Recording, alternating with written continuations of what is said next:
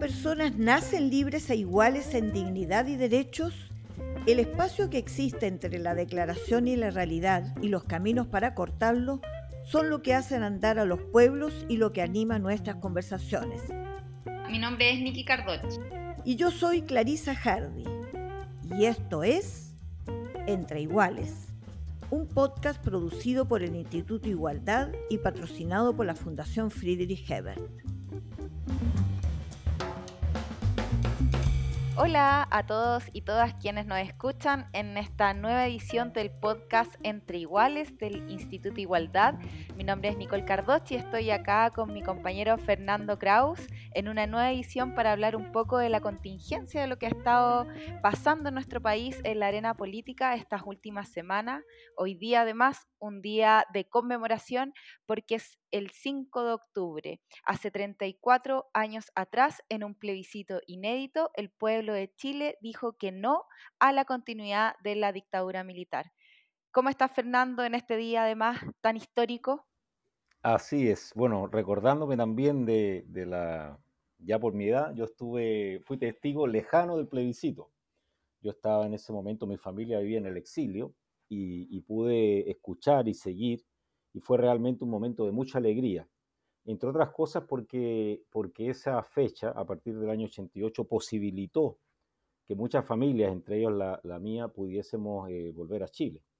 La verdad es que no, no, se me ocurre, nunca lo he pensado, que hubiese sucedido si hubiese ganado el sí, hubiese seguido Pinochet, probablemente no habría regresado y regresé a Chile eh, muy un adolescente, digamos, en el año 90, tenía 16 años, y por lo tanto en el 88 sí tenía mucha noción y, seguimiento y emociones con lo que había significado, lo que significaba ganarle a, la dictadura en este proceso democrático. Y bueno, los plebiscitos son, marcan, en Chile que se hacen, marcan la, historia. Tenemos plebiscito del 88 y el de hace poco que, que va a tener... Eh, que está teniendo muchas repercusiones políticas y al que todos los actores políticos eh, se están adecuando. ¿Cómo ves tú el panorama, Niki, de lo que, de lo que está ocurriendo? Sí, así es. Yo creo que los plebiscitos, sobre todo en estas fechas que recordamos dos episodios muy fundamentales, eh, además con los resultados del reciente plebiscito de salida que se hizo a la propuesta de nueva constitución que generó la Convención Constitucional luego de un año de trabajo, donde efectivamente el resultado eh, fue un golpe fuerte para todos los sectores progresistas y que estamos más activamente bregando porque termine finalmente la constitución de 1980 por estos días están pasando varias cosas sobre el proceso constituyente. Eh, hay conversaciones que siguen en el Congreso con todas las fuerzas políticas ahí representadas, con sectores más conservadores, eh, por un lado, bregando o todavía no estando tan seguros respecto a aquellos bordes, como se les han llamado en estas discusiones y estos debates, respecto a cómo se debe iniciar el próximo proceso. Y por otro lado, también los sectores oficialistas y, de la centroizquierda en este gran esfuerzo por aunar dos coaliciones y criterios que eh, no siempre son los mismos.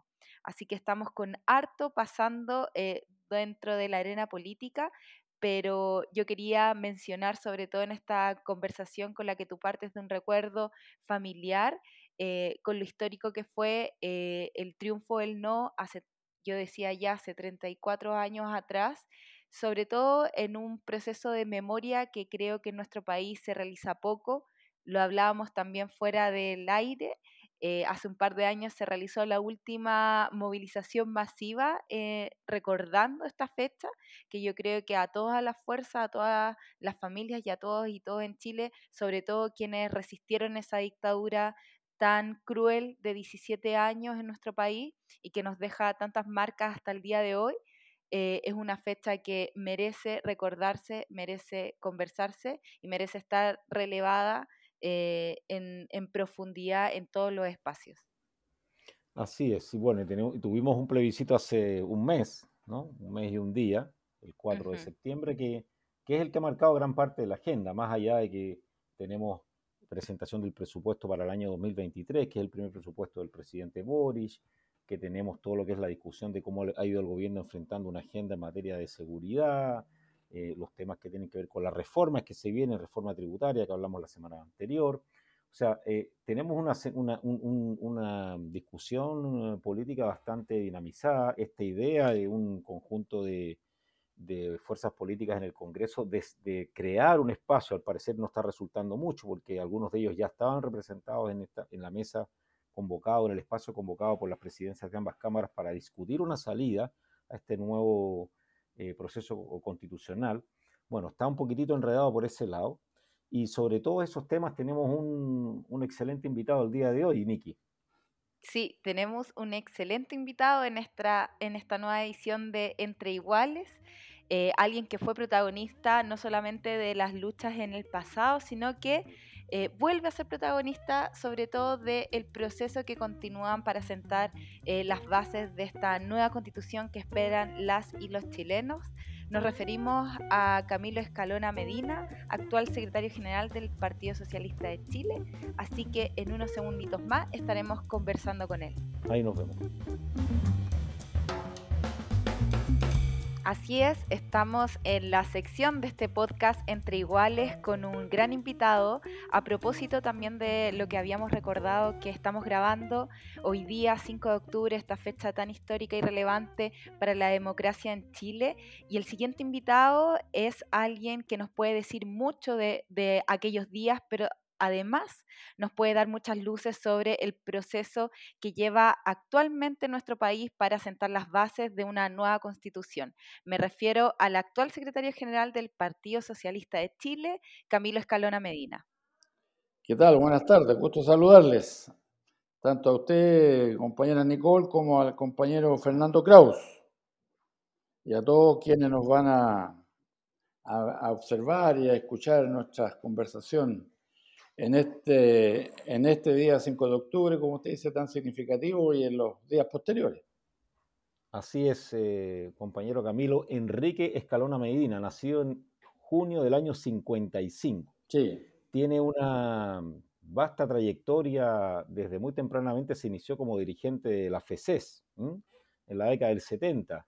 Sí. Y bueno, eh, vivió la dictadura eh, esos años, digamos, oscuros de la dictadura militar, vivió el exilio, eh, fue dirigente político de la Juventud Socialista y después dirigente del Partido Socialista, retornando a la democracia, presidente en varias ocasiones, varias veces diputado, senador, presidente del Senado eh, en el año 2012, por el periodo 2012-2013, y bueno, varias veces también presidente del Partido Socialista, hoy secretario general del partido en un momento crucial, histórico, eh, Camilo Escalona, ¿qué, a propósito de la fecha del día de hoy, qué, remembranza, qué recuerdos tiene usted del, 5 de octubre de ese año 1988? Buenos recuerdos tengo, porque las victorias siempre tienen buen sabor, Lo, lo complicado son las derrotas, como las que tuvimos hace un mes atrás esas siempre tienen un sabor amargo. Pero el 5 de octubre eh, para mí fue un día espectacular, en que se pudo concretar la derrota política de Pinochet por medio de la movilización social. Digo esto porque se habla de que Pinochet fue derrotado por un lápiz pero el lápiz llegó a las manos de más de 8 millones de personas, fruto de la movilización social, tanto aquella que se inició el 11 de mayo del año 83, vale decir las protestas nacionales convocadas por el Comando Nacional de Trabajadores, presidido entonces por eh, el líder demócrata cristiano Rodolfo Seguel, en que participaban todas las fuerzas, eh, también los sindicalistas que habían sobrevivido a la persecución, militantes del Partido Socialista o del Partido Comunista, también del Partido Radical, eh, se generó una, al calor de la lucha social, se generó una mm, convergencia de fuerzas que posibilitó el triunfo. Dicho en resumen, la unidad permitió el triunfo del 5 de octubre, porque la unidad creó un hecho práctico, pero no es solo la unidad como un deseo. Eso puede ser una buena intención, pero las buenas intenciones si no se transforman en hechos prácticos no tienen ninguna importancia, solo para uno en, el fuero interno. ¿Qué pasó con la unidad que se generó en los años 80 contra Pinochet? Que produjo una masividad de la protesta, de la disidencia, del descontento y de la expresión del descontento. La gente perdió el miedo y se atrevió a salir a la calle y se atrevió a hablar con el vecino, con la vecina, con la persona que le acompañaba en el trabajo, entre los funcionarios públicos, en las fábricas, en el comercio, en fin. La masividad no es posible sin la unidad. Y sin la masividad no hubiera sido posible derrotar a Pinochet. Incluso, de acuerdo con lo que se sabe, la dictadura abrió los registros electorales calculando que se iban a inscribir unos 4 millones de personas y en el, universo de 4 millones de personas ellos ganaban. Las cifras así lo confirman. El dictador tuvo más del 44% de apoyo, o sea, tuvo un, un respaldo inusitado. Para nosotros, la gente de izquierda, incluso un resultado ingrato, porque después de tanto crimen, después de tanta víctima, de tanto tormento, de tanto abuso, aún así el dictador sacara más de 4 millones, tuviera más de 44% de apoyo, es una cosa muy dolorosa. Pero nosotros fuimos capaces de sacar más votos, de movilizar más gente. O sea, la unidad posibilitó la masividad de la protesta. La gente ya no solo se sintió sola, cada cual en su descontento íntimo, a lo más con su familia, sino que el, descontento se transformó en la expresión mayoritaria del país. Y eso adquirió en consecuencia una expresión política. El comando de fuerzas democráticas por el no y posteriormente la concertación de fuerzas por la concertación de fuerzas por la democracia que permitió la elección de Patricio Algo en el año 89. Así que yo, yo tengo el mejor de los recuerdos, porque fue una, una jornada masiva, en que desde el más joven hasta el adulto mayor con más años, hombres y mujeres de todas las edades, de todas las condiciones religiosas y credos eh, de, toda la diversidad sexual, eh, de todas las posturas filosóficas. Yo creo que se atravesó transversalmente la sociedad chilena como nunca. Y eso permitió este hecho excepcional, que fue la derrota pacífica de Pinochet a través de un lápiz. Pero un lápiz que fue movilizado por el empuje y el impulso de millones de personas que querían volver a la democracia y a la libertad en nuestro país. Así es, Camilo. Niki. Sí, Fernando, gracias. Eh, gran, gran mensaje. Además, nos toca hoy día escucharlo. Usted fue uno de los referentes o de las personas que estuvo más activo dentro de ese proceso histórico, que como bien dice, tenía la unidad bregando de todos los sectores eh, que querían derrotar a la dictadura. Y precisamente hace un mes atrás, también a la sociedad chilena hoy día le tocó eh, vivir otro plebiscito, el plebiscito de salida de la propuesta constitucional, que finalmente eh, tuvo unos resultados que chocaron y, pusieron en jaque un poco a todas las fuerzas oficialistas y a las fuerzas progresistas de nuestro país. En ese sentido, y en estos días que estamos recordando la historia, eh, ¿Cómo podemos seguir adelante luego de ese resultado? ¿Qué es lo que viene ahora en la propuesta eh, y cómo sigue el proceso constituyente luego del de los resultados del plebiscito de salida? Permítame hacer un recuerdo. Yo al 5 de octubre del año 88 eh, tenía la responsabilidad de ser el secretario nacional de organización del PS Almeida en la ilegalidad. El socialismo estaba dividido. Eh, es sabido que el Partido Socialista que encabezaba el compañero Ricardo Núñez alcanzó una convocatoria más amplia porque eso se reflejó en las elecciones parlamentarias del año 89, en que el PS Núñez, que participaba en el PPD entonces, logró tener una cantidad de parlamentarios más significativa, más amplia, eh, que el, Partido Socialista que dirigía Clomiro Almeida. Sin embargo, era reconocido que el PS Almeida tenía una, una buena organización. Yo recuerdo que la proscripción de la dictadura, por eso hablo que la unidad como la unidad se transforma en masividad y eso fue un, un impacto milagroso. Yo recuerdo que los militantes del entonces PS Almeida participaron como apoderados de mesa, nuestros militantes y adherentes, como apoderados de mesa con los mandatos prácticamente todos los partidos políticos. ¿no? Nosotros distribuíamos a nuestros militantes mandatos del Partido por la Democracia que se había legalizado, del Partido Humanista que estaba legalizado, de la democracia cristiana que había logrado legalizarse también, del Partido Radical que también había logrado legalizarse.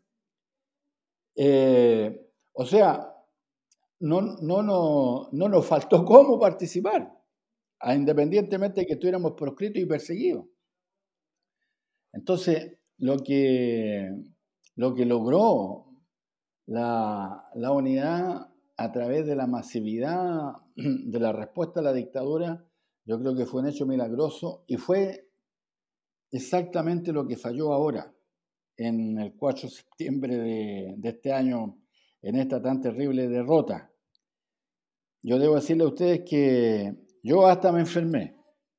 No al tiro, no, el, no el día 4 ni el día 5. A la semana siguiente tuve una dificultad, una infección estomacal, pero eso se me transformó en una, en un, eh, en varios días de fuertes dolores. y yo soy una persona sana y creo que lo que me pasó fue que la derrota me impactó muy profundamente en lo, en lo, moral y en lo físico. ¿Por qué razón? Porque electoralmente las fuerzas de izquierda y y partes de la centroizquierda que participaban en la lucha por el apruebo, no toda la centroizquierda, porque hubo una parte que se desgajó, pero un bloque como el que nosotros construimos para respaldar el texto de la nueva constitución, no había tenido, nunca había tenido una derrota electoral de estas proporciones. Y yo creo que eso a mí me impactó enormemente.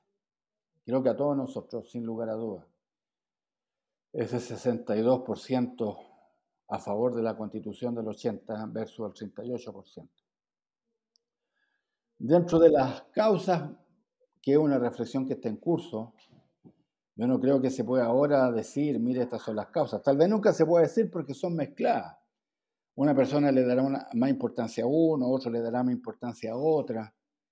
No hay que tratar de esquematizar las causas, ¿no? son materias que van a quedar para la reflexión de por yo creo. Pero dentro de las que a mí se me ocurre decir, es que la derecha usó hábilmente la debilidad de nuestras definiciones conceptuales en el texto constitucional. Por ejemplo, la debilidad de la palabra plurinacionalidad. Pero esa se mezcló con el de las autonomías regionales. Entonces, la mezcla de ambas le permitieron generar a la derecha la idea de que aquí se iba a dividir el país, de que el país iba a quebrar. Y, nos quitaron una bandera que siempre fue nuestra, pues siempre fue de la izquierda. Yo me acuerdo que a los 14 años, cuando fui a escuchar al compañero Allende en la campaña presidencial, en su inicio, el año 69, eh, lo que me impresionó y que nunca olvidé fue la fuerza con la que Salvador Allende defendía a Chile. Defendía la idea de la patria. Cómo la izquierda le enseñó a Chile a defender la nación frente al imperialismo, al capital foráneo, a la intromisión de, de las transnacionales.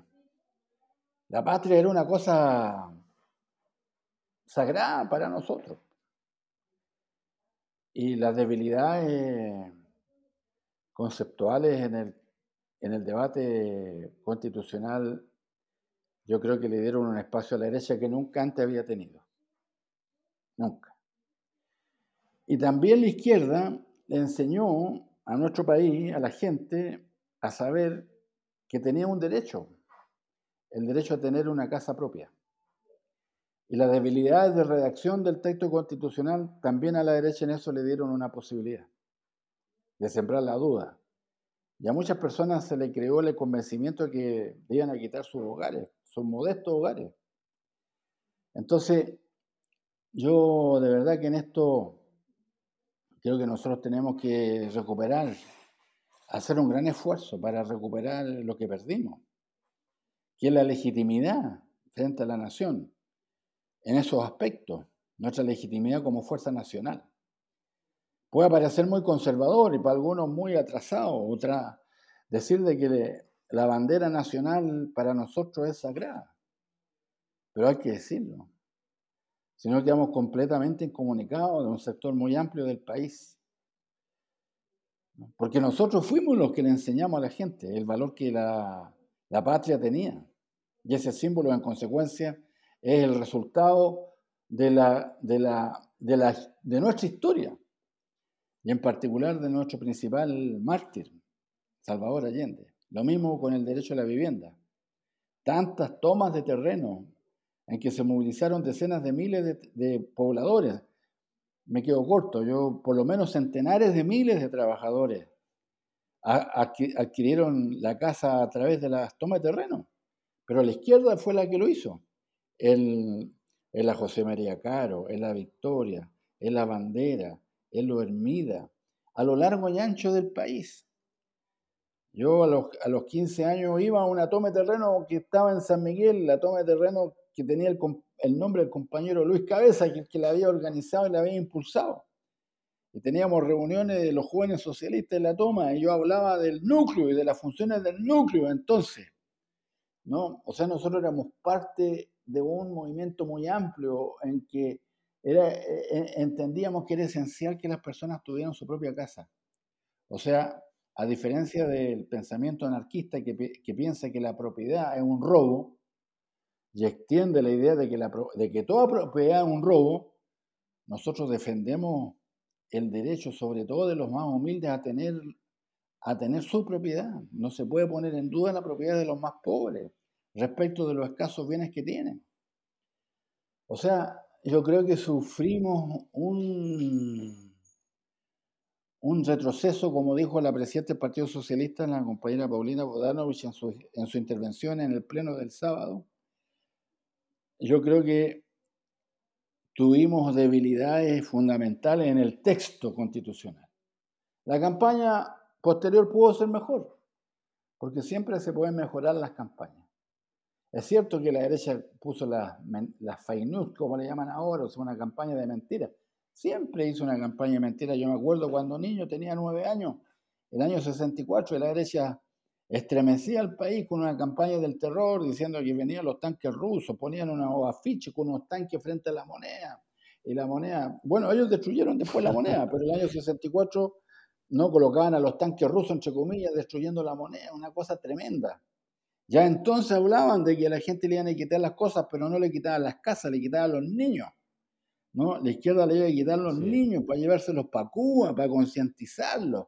O sea, la campaña del terror en muchos aspectos era más tremenda que ahora, pero no doblegó las fuerzas de izquierda. Es cierto que perdimos la elección, pero eh, el, compañero Allende tuvo un 38% que fue la base de su victoria posterior el año 70.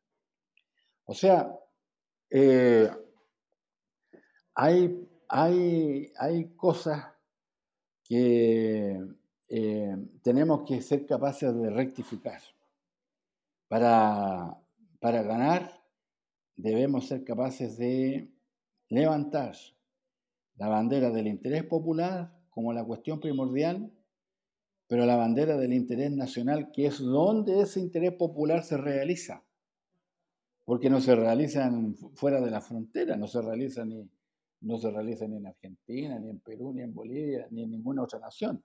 El interés popular se realiza en las fronteras nacionales, es decir, el, el interés de las personas que nosotros queremos representar se concreta a través de nuestra capacidad de hacer avanzar la nación en progreso social, en, justicia eh, y derechos sociales. En consecuencia, yo creo que son dos, hoy día estamos reflexionando sobre dos días, un día, un día luminoso, el 5 de octubre del 88 y un día amargo. Yo creo que ha sido uno de los días más amargos que he tenido en mi vida.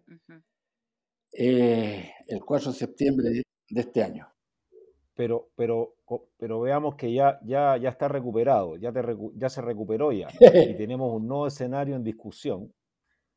Tenemos un nuevo escenario en discusión que no está cerrado. Sí, sí, yo entiendo de que tenemos que sacar adelante el proceso constituyente, esa es la tarea política. Me entiendo que se retomó ahora hace poco rato la, la reunión de las fuerzas políticas que están interesadas en este proyecto. Si llegáramos a acuerdo, entre los partidos de gobierno, desde el Frente Amplio, incluyendo el Partido Comunista, el Partido Socialista, el PPD, el Partido Radical, y también la democracia cristiana, que está interesada institucionalmente en llegar a acuerdos con los partidos UDI, Renovación Nacional y entre estas fuerzas traspasamos la cantidad de 89 votos en la Cámara de Diputados, que son los cuatro séptimos que necesitamos para aprobar la reforma constitucional que permitiría desarrollar una, nueva etapa del proceso constituyente. Esa es la tarea de las tareas, entiendo yo. Reponer el proceso para poder llegar a una nueva constitución. ¿Cómo lo evalúa? ¿Cómo lo evalúa usted? Yo creo que es posible, ¿ah? yo creo que es posible porque he observado en interlocutores de la derecha, coincidí en el programa de Alejandro Guillier, no este lunes, sino que el lunes anterior, coincidí con el presidente de la UDI, Javier Macaya, lo entrevistaron primero a mí después, pero mientras esperábamos, estuvimos conversando. Yo lo que he observado, tanto en las declaraciones públicas como privadas de los dirigentes de la derecha, es que para ellos no es nada grato que el Partido Republicano tome la hegemonía de la derecha. Y que si toma la hegemonía, en consecuencia, les vuelvan a ganar en la primera vuelta y por lo tanto se vuelva a repetir una segunda vuelta con José Antonio Cas, al que ellos tengan que apoyar por obligación. Yo observo que ese, para la derecha, que ya es una derecha tradicional, ¿no?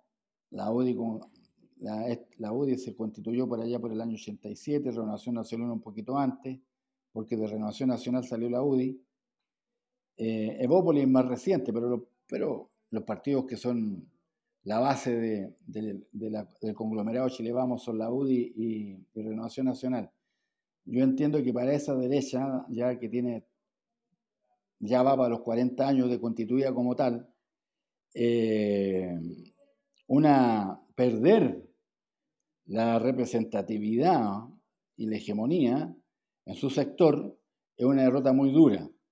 Y por lo tanto, eh, me da la impresión que ellos pueden, en esta ocasión, participar eh, de acuerdo con su propio punto de vista y mirando sus propios intereses, pueden participar del acuerdo para que el proceso constituyente sea el que dé un cauce a un descontento y un desánimo y una desconfianza que hay en el país y que esa desconfianza y ese desencanto no quede latente para ser explotado por la ultraderecha, que tiene otros propósitos.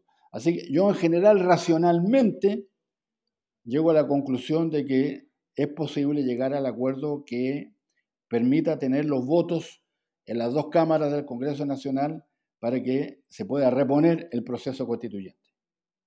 Qué, bueno em, saber eso. Estamos todos muy pendientes sobre el proceso, cómo sigue el proceso constituyente. Entendemos que además hay una mayoría nacional eh, que decidió en un plebiscito de entrada mayoritariamente eh, no seguir bajo la constitución de 1980, así que todas y todos esperamos que ese proceso tenga sus primeros acuerdos y las primeras luces eh, lo antes posible. Y en este contexto quería aprovechar de preguntarle, eh, compañero Camilo, a propósito también del rol que el Partido Socialista ha tomado al interior del gobierno del presidente Gabriel Boric, cuál es ahora el desafío eh, del gobierno en esta etapa tan crucial, no solamente para un gobierno, sino para la historia de Chile, y cuál es el desafío que usted ve además dentro del gobierno, eh, el desafío que tiene el Partido Socialista de Chile ahora que están eh, insignes militantes en las carteras probablemente más importantes del funcionamiento del gobierno mismo.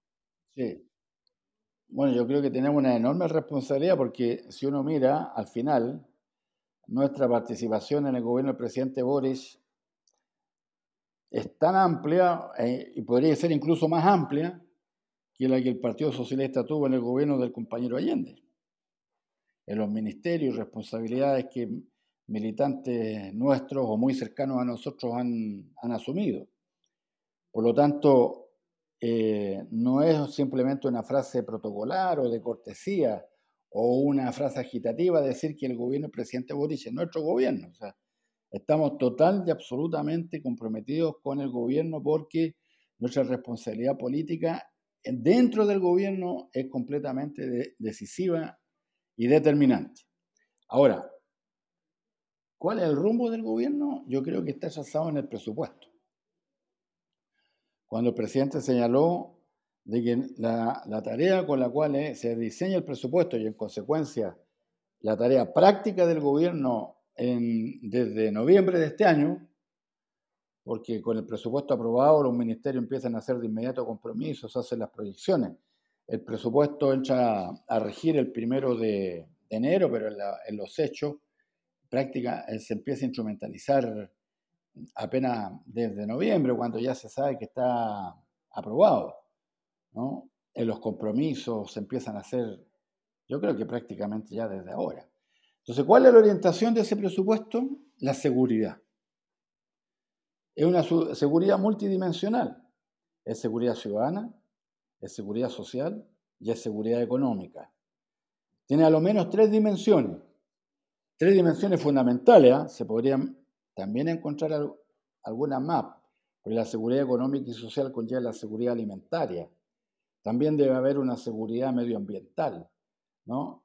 O sea, el, el, eh, el arco conceptual con el que el presidente define la tarea de su gobierno, yo creo que se ajusta totalmente a lo que hoy día estamos viviendo en Chile. Hay un clima de incertidumbre, de dudas, de mm, desborde de la delincuencia y de los fenómenos de la seguridad. y no, no solamente en, lo que se refiere a los asaltos, sino que también hay inseguridad respecto de cómo va a ser el próximo año. De hecho, el propio ministro Marcela ha dicho que los, los tres últimos meses de este año van a ser los más difíciles de la contracción económica. Entonces hay, hay un momento delicado. Así que la definición de la tarea de gobierno como el de reponer, reforzar, reinstalar la seguridad multidimensionalmente en el país, yo creo que le da en el clavo a lo que es la tarea del, próximo tiempo. Porque eso, eso, conlleva las tareas prácticas, ¿no? Derrotar la inflación, resolver los fenómenos que hay en la macrozona sur, eh, lograr eh, organizar a la comunidad para que en conjunto con carabineros e investigaciones puedan hacer frente a la delincuencia, reponer el rol de las organizaciones sociales. O sea, el tema de la seguridad. El, pueblo de Chile debe ser capaz, como decía el compañero Allende, de tomar en sus manos su propio destino. Y para eso, la labor del gobierno complementaria a lo anterior es fundamental. Necesitamos entonces un país seguro, capaz de caminar hacia el futuro. Yo me he asumido con, con, pleno, con plena coincidencia los contenidos con los cuales el, el, presidente fijó el rumbo del gobierno para el próximo tiempo en la presentación de este, que fue su primer presupuesto de la nación, pues no olvidemos que él se instaló en el mes de marzo y el presupuesto que nos rige actualmente es el que dejó la administración Piñera. Así que el diseño me parece que se corresponde enteramente con lo que es el Chile de, estos años y de los que vienen. Eh, muchas gracias, eh, Camilo Escalona, secretario general del Partido Muchas gracias a usted.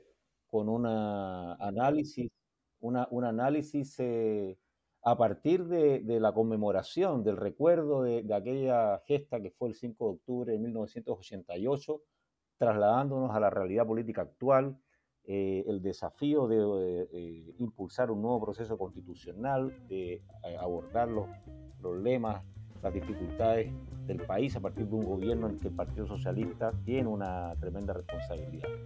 Niki, para cerrar. Sí, queremos agradecer por estar en este nuevo podcast de Entre Iguales al compañero Camilo Escalona. Ha sido sumamente eh, enriquecedor poder escucharlo, sobre todo un día que conmemoramos los 34 años del plebiscito eh, de 1988. Muchas gracias por todos los comentarios e invitamos a todas y todos quienes nos siguen en este podcast Entre Iguales a seguir escuchándonos y ya nos veremos en una próxima edición. Gracias a ustedes, ¿eh? gracias a ustedes, hasta la próxima. Las opiniones vertidas en este podcast no representan necesariamente a la Fundación Friedrich Ebert.